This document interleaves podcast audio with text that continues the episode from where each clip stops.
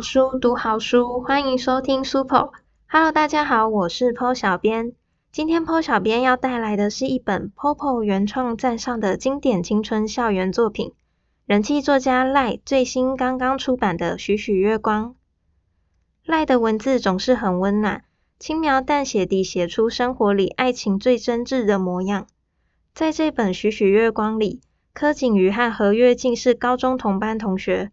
他们最初看对方不顺眼，却在熟悉起来后变成好朋友。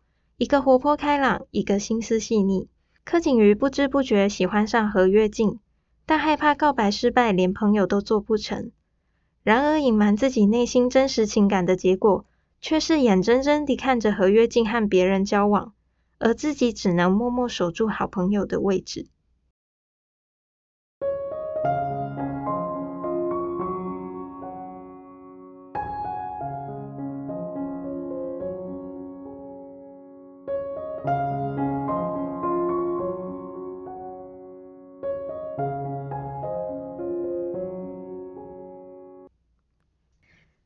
柯景瑜回到家，按了电梯上楼。明明和严毅说了很多苦涩难堪的往事，他却觉得通体舒畅，藏在心里太久了，害怕被发现，他谁也不敢提。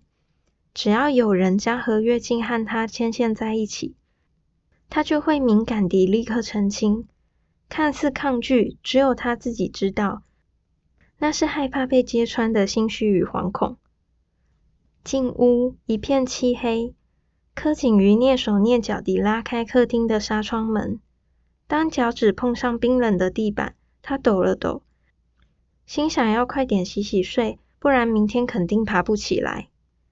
经过何月静的房间时，柯景瑜警觉地快速通过，但何月静就像是在他身上装了雷达似的，下一刻，何月静的房门打开了，柯景瑜吓得倒抽一口气。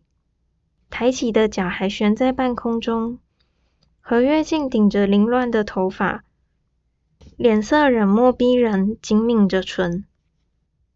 她蹙起眉，半隐藏在黑暗中的眼睛此时显得更加清冷。怎么现在才回来？呃，你还没睡啊？睡了，又醒了。柯景瑜听见他这么说。连忙闲话家常，想扯开话题逃过被他碎念。哦，我都忘了你很浅眠，还是我帮你热一杯牛奶，你喝完再睡。话一出口，柯景瑜就后悔了。他才正要好好与何月静划清界限。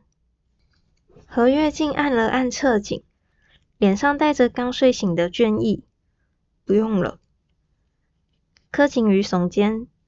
那我回房啦，晚安。就在柯景瑜向前走几步，拍胸庆幸自己逃过一劫时，何月静忽然喊住他：“为什么这么晚回来？不知道还有宿营吗？”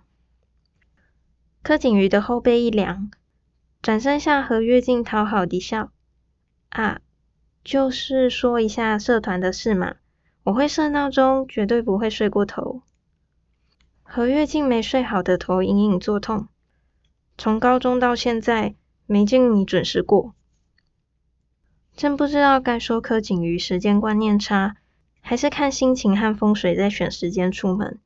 有时异常早到，有时候直接迟到半小时以上。你要对我有点信心啊！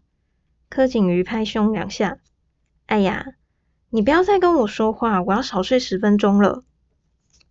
何月静没好气地看他，和严毅在一起的时候，怎么都不会想到要早点回来，还可以多睡一个小时。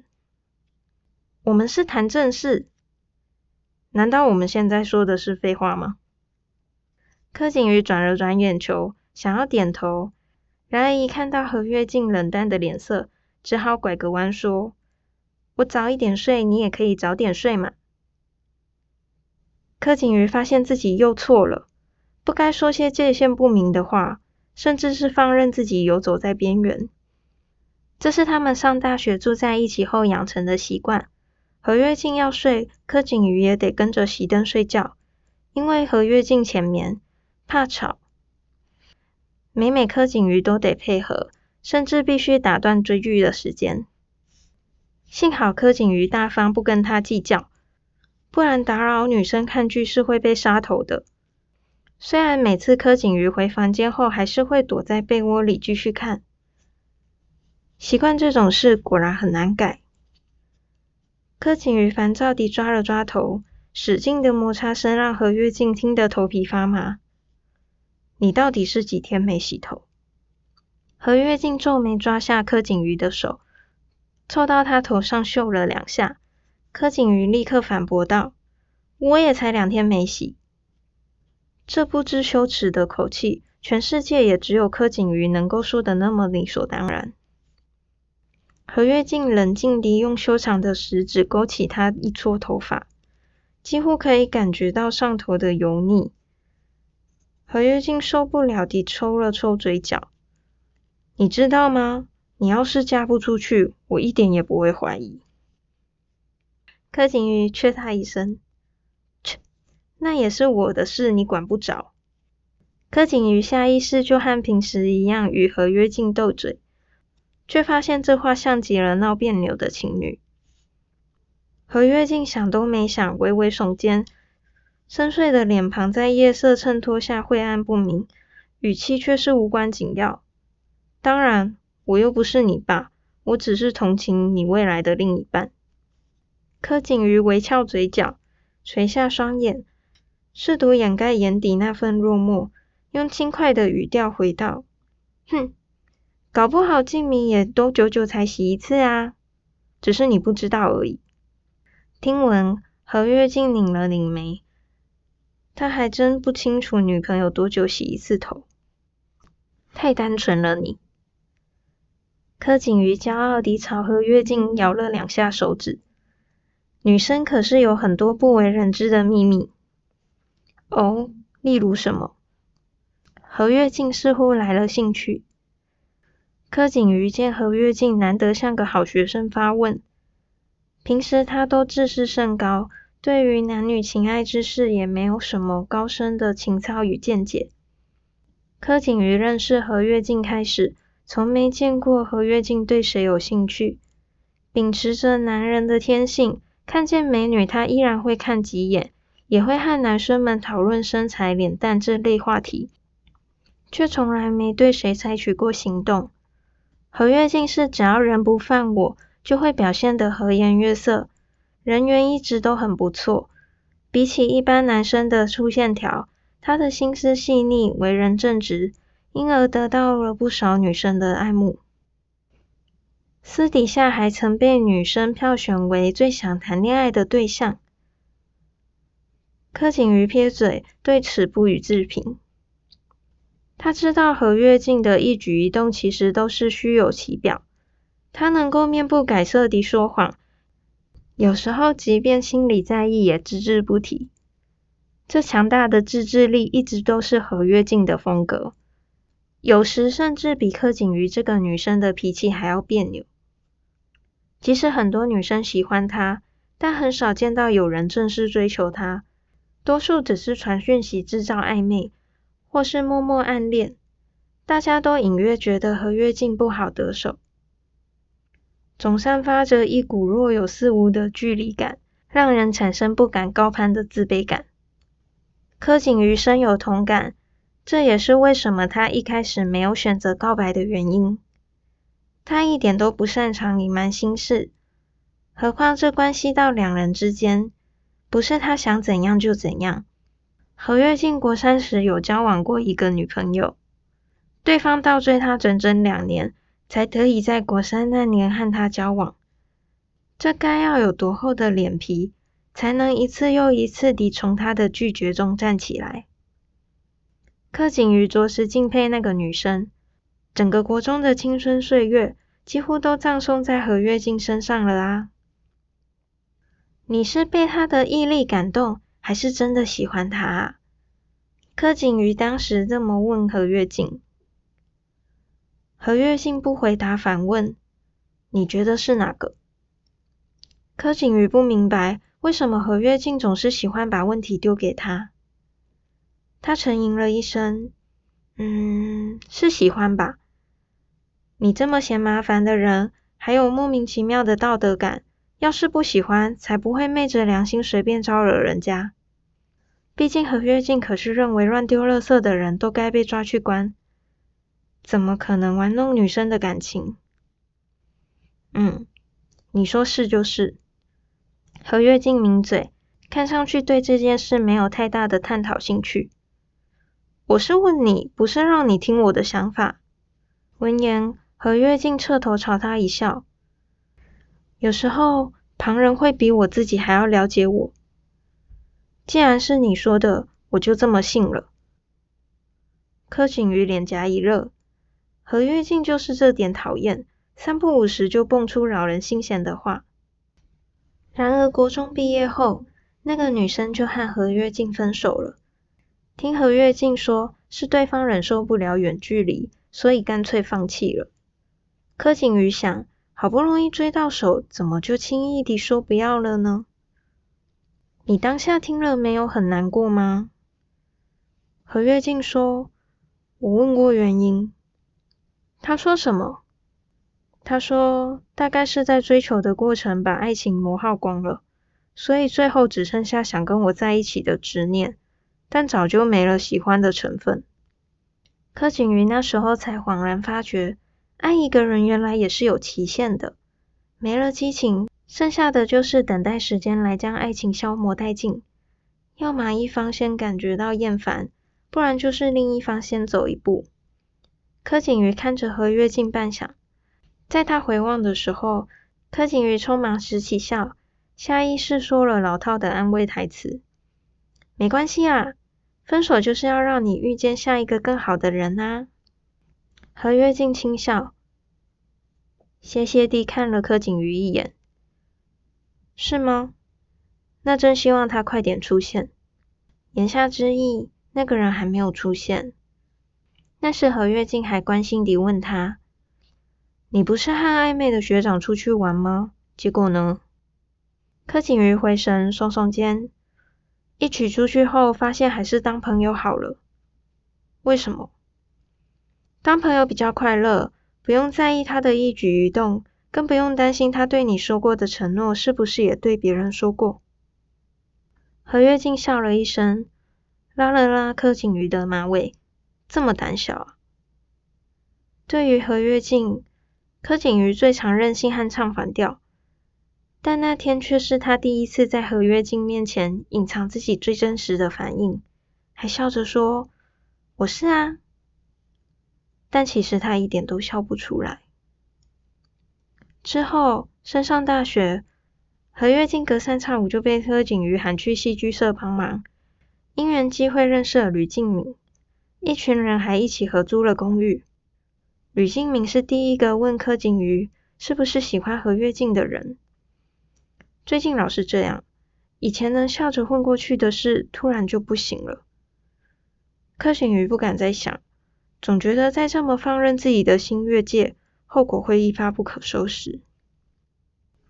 说说看，女生还有什么不为人知的秘密？何月静追问。柯景瑜不禁叹了口气。何月静追根究底起来很烦人。对于他不苟同的事，怎么样都要说到别人点头认同他的观点。呃，好比说胸部。柯景瑜瞎扯。本来他说话习惯配手势，但现在这画纸的位置实在有点尴尬，他索性放弃。何月静沉默，看到跟摸到是两回事。柯景瑜认真讲解，对上何月静探究的眼神，有点搞笑。许久，何月静轻咳两声，直接中断话题：“ 去洗澡吧，很晚了。”柯景瑜点了点头。早点睡。他转身走了几步，忽然又回头说：“你要是真的睡不着，就来找我聊天吧，反正我不差睡那几个小时。”何月静看着他，没有说话，幽深的眼睛在柔和的月光下显得异常明亮。正当何月静想回话时，柯景瑜突然露出惊吓的模样，连连摇头：“呃，不要好了，你不要找我。柯景瑜略为慌张的说：“你要么属羊、属狗，或是炒黄凯成都可以，别来找我，千万不要，听到没？”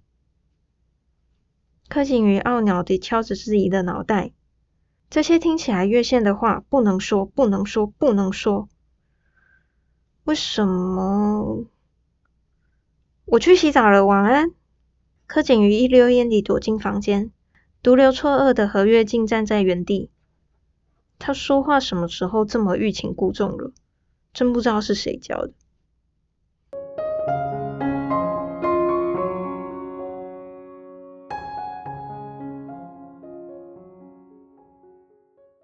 隔天早上，柯景瑜果然顶着熊猫眼出现在集合地点。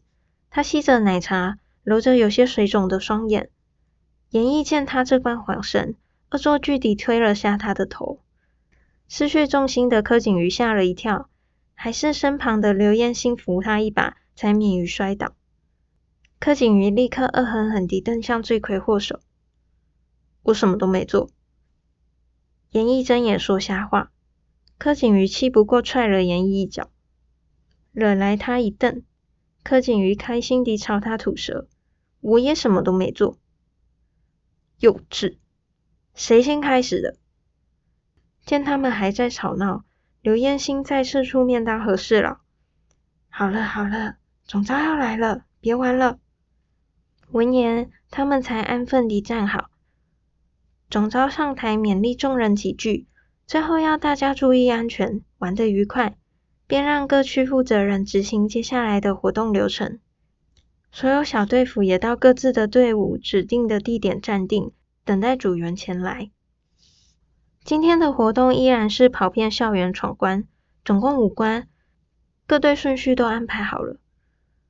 第一关是喝水讲话，主考官率先示范，含了一口水，含糊不清地说了一段话让大家猜，中途还不小心笑场，嘴里的水流了出来，惹得众人哈哈大笑。柯景瑜虽然对于游戏乐此不疲，但昨天太晚回公寓，洗完澡都凌晨三点了。柯景瑜是那种只要过了一个时间没有上床睡觉，精神就会异常的好。后遗症便是隔天全身腰酸背痛。不出所料，被何月静说中了。为了不扫其他人的兴致，以及避免被何月静酸言酸语，露出一副我就知道真受不了的模样。柯景瑜靠着意志力硬是撑起精神，陪大家嘻嘻哈哈一整个早上。中午吃饭时间，所有小队前往餐厅用餐。柯景瑜转了转疲惫的脖子，眼神生无可恋。喂，不吃吗？何月静皱着眉看他。平时绝不会让自己饿到的家伙，别人都吃了三分之二，他居然才慢吞吞吃了几口。嗯，看着盘中都是他爱吃的菜色。柯景瑜却激不起食欲，一下又一下拨弄着里头的菜。他好累，连将菜夹进嘴巴都懒得做。何月静无奈地叹口气：“唉，你看，我是不是跟你说了？”柯景瑜眼明手快地夹了洋葱片塞进何月静嘴里，堵住他的话，顺便挑掉自己不喜欢的菜。吃吧，吃吧，我没事。何月静微愣，双眼闪烁，见柯景瑜打了个哈欠，回过神咀嚼几口，不满意地啧了他一声，却不再多说什么。中午有四十分钟的休息时间，但不能使用电子产品。柯景瑜着实松了一口气，有其他三位队辅撑场，他可以到旁边小歇打盹。当柯景瑜准备走到教室后方趴下睡觉时，余光瞄见一丝亮光，在暗暗的抽屉中特别明显。柯景瑜看过去，手机的主人立即匆忙地压下锁屏键。不能使用手机哦，下次看到就会没收了。柯景瑜笑笑地说，没有一丝责备的意思，但听在张芬玲耳里就不是这么一回事了。也不知是因为当场被抓爆感到丢脸。还是摆明就是针对柯景瑜，张芬玲立刻沉下脸色。做作女。张芬玲的声音很小，却充斥着厌恶。面对突如其来的辱骂，柯景瑜顿了顿，疲惫的精神一扫而空。你，你说我吗？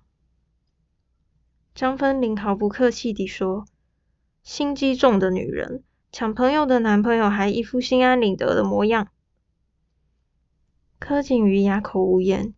心机重，抢朋友的男朋友，这些他在电视剧里听过的台词，真不知道自己有天也会被冠上这些指控。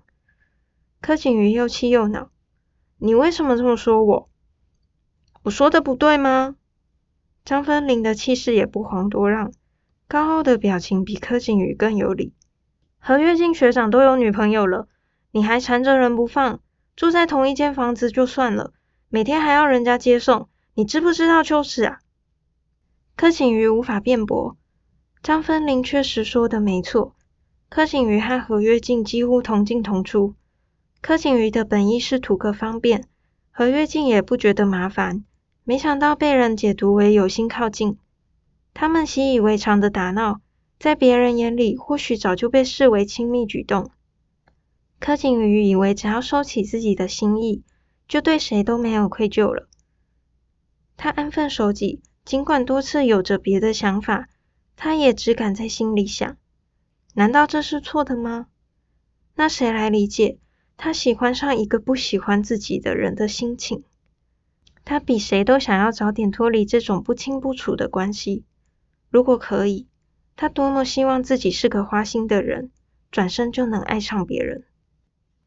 柯景瑜沉默许久，疲惫的身体加上心烦，让他很想直接原地爆炸，一了百了。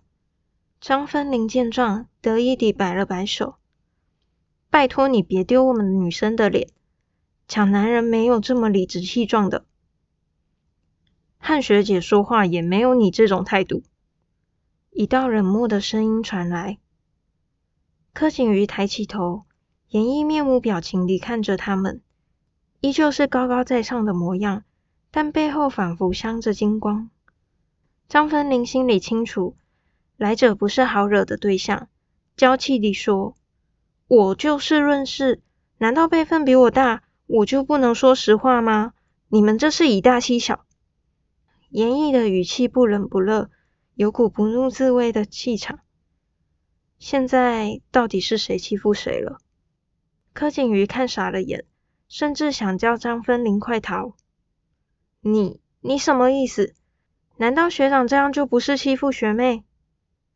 张芬玲显然底气不足，却还是不愿认输。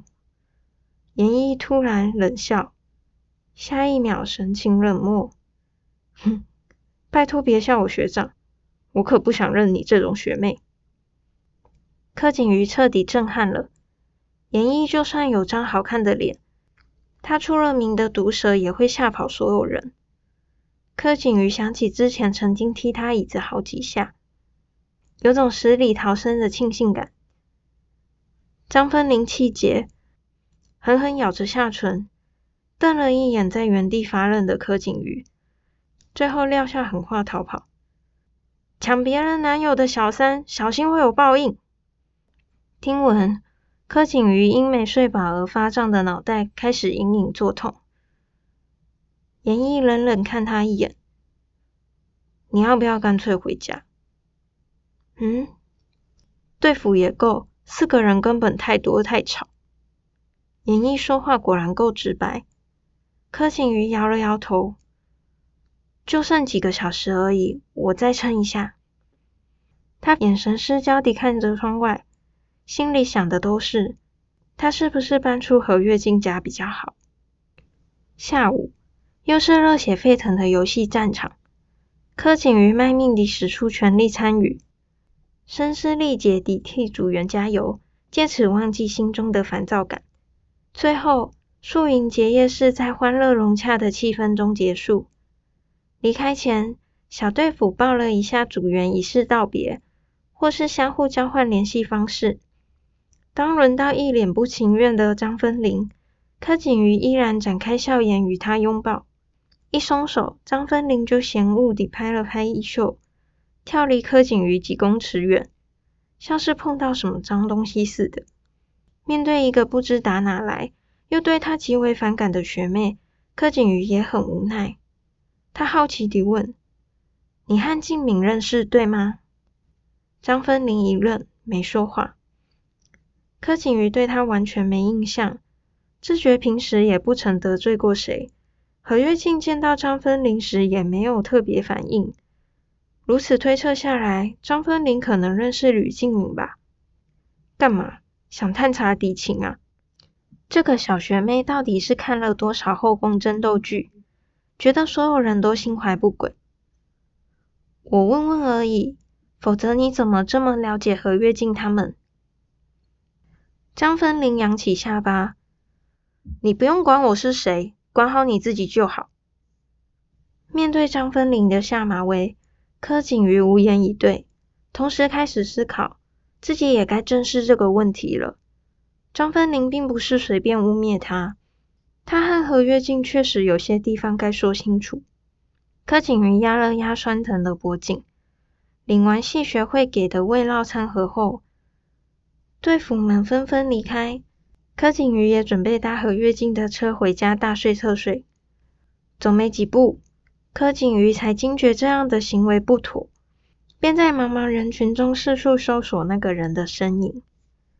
严毅穿着一身黑，在人群中显得突兀，加上身高优势，柯景瑜一下就在人海中发现他。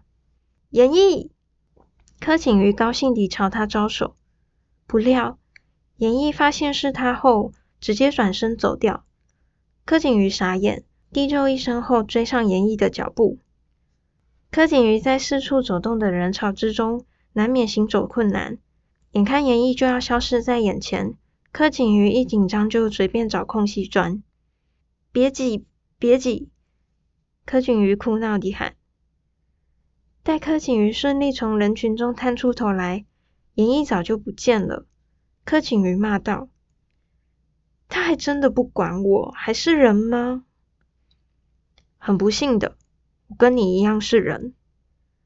听到背后传来阴凉的声音，柯景瑜吓得肩膀抖了一下。咦，你你还没走？严毅不屑地说：“叫我干嘛？”哦，就是。柯景瑜还没说完话，严毅就反驳：“不要。”柯景瑜傻眼，我都还没说。严毅再次驳回。我也不会答应。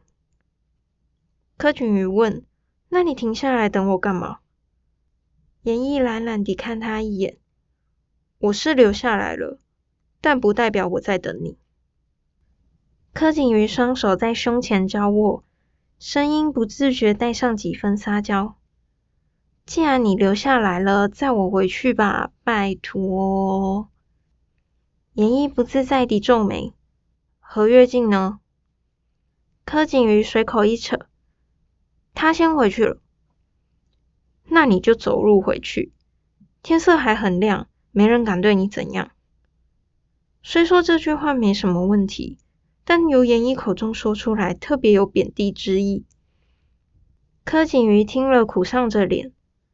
他之所以来找严毅，一方面是不能再让何约静接送，另一方面是他真的累得走不动了。小气，柯景瑜朝他扮了个鬼脸，拖着沉重的步伐准备回家。严毅冷眼看待，觉得柯景瑜的智商永远趋近于零。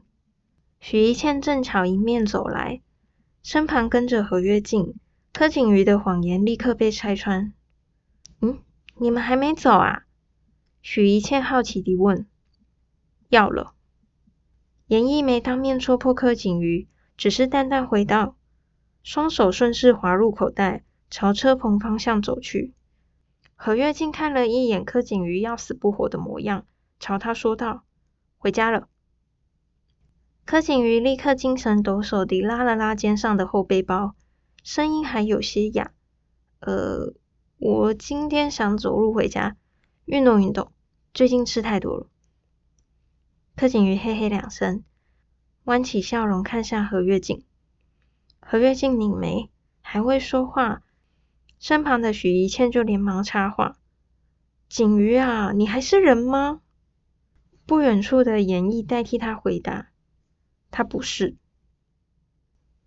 柯景瑜瞪了严毅一眼，不在他就算了，还硬要用言语刺激他：“你一整天都没有停下来过诶，不对，应该是说输赢这两天。”许一倩强调：“你都不累吗？”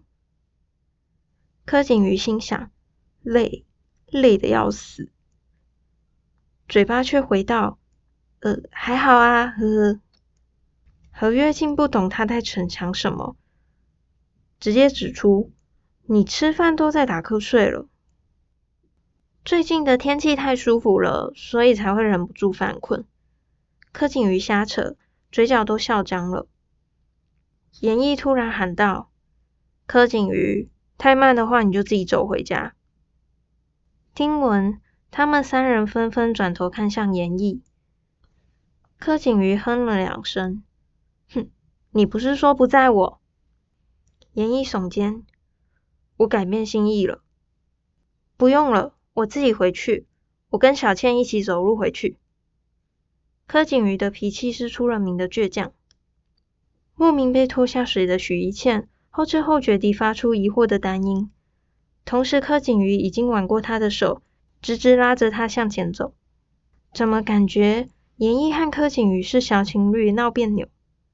一旁的何月静拧起眉毛，对于柯景瑜反常的行为有些不解。自己最近做了什么惹他不高兴吗？昨晚回来不是还好好的，为什么这两天都不愿意跟他一起回家？何月静还来不及问话，柯景瑜就拖着许一倩快步离开，显然是不想给何月静说话的机会。何月静和严毅站在原地，严毅没有说话，深色的眼瞳扫了何月静一眼。何跃进问：“他怎么了？”严毅耸肩：“谁知道？别理他。”何跃进当然不信，却也没有再问了。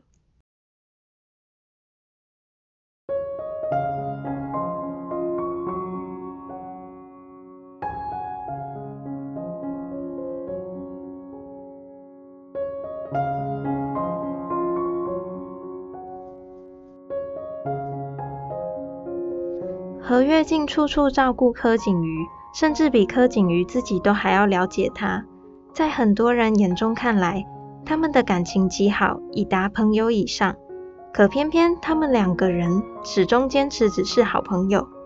何月静上大学后不久，在柯景瑜的助攻下，和柯景瑜的朋友吕敬敏交往。吕敬敏的个性和柯景瑜很像，都有点做事冲动、不顾后果，却有着好人缘。喜欢上何月静的柯景瑜虽然难过，但他告诉自己，只要能够以朋友的名义待在何月静身边就好。但他和何月静过于亲密的举动，引来何月静正牌女友吕静敏身边朋友的指责，觉得柯景瑜和何月静不够避嫌。柯景瑜决定和何月静保持距离。基于同病相怜，柯景瑜和喜欢吕静敏的男生严毅越走越近。而严艺也因为柯景瑜和吕静敏相像的性情，产生了移情作用，对柯景瑜提出交往的请求。柯景瑜和何月静这对好朋友，各自拥有彼此的幸福，本该是一件好事。但事情的发展却完全不是如此。何月静一点也不为柯景瑜开心，态度越来越奇怪。柯景瑜找何月静把事情说开。才发现他们从高中起就相互喜欢，只是因为太害怕失去，使得两人硬生生错过。为了不破坏四人之间的感情，柯景瑜和何跃进只能够暗暗伤心。然而就在此时，柯景瑜意外发现吕静敏劈腿，同时和另一个男人交往。他告诉喜欢吕静敏的严毅，严毅却不肯相信。认为柯景瑜不但不和自己好好交往，还想要干涉吕静敏的感情，四人间的情感越发纠缠，无法理清。本来应该是学生时期纯纯的爱情，到最后究竟会如何收场？现在在听 Super 的你们，是否也曾经喜欢过一个人却不敢告白？当时间过去，会不会后悔？如果当时勇敢一点，现在就会变得不一样呢？不曾踏出去，就永远不知道结果，可能会是好的，也可能会是坏的。现实生活中，一旦错过，怎样都无法重来。而这，或许就是小说的魔法。人生或许不完美。但还是会有一些美好的奇迹在发生。希望你喜欢今天的故事。书婆读好书，我们下次再见，拜拜。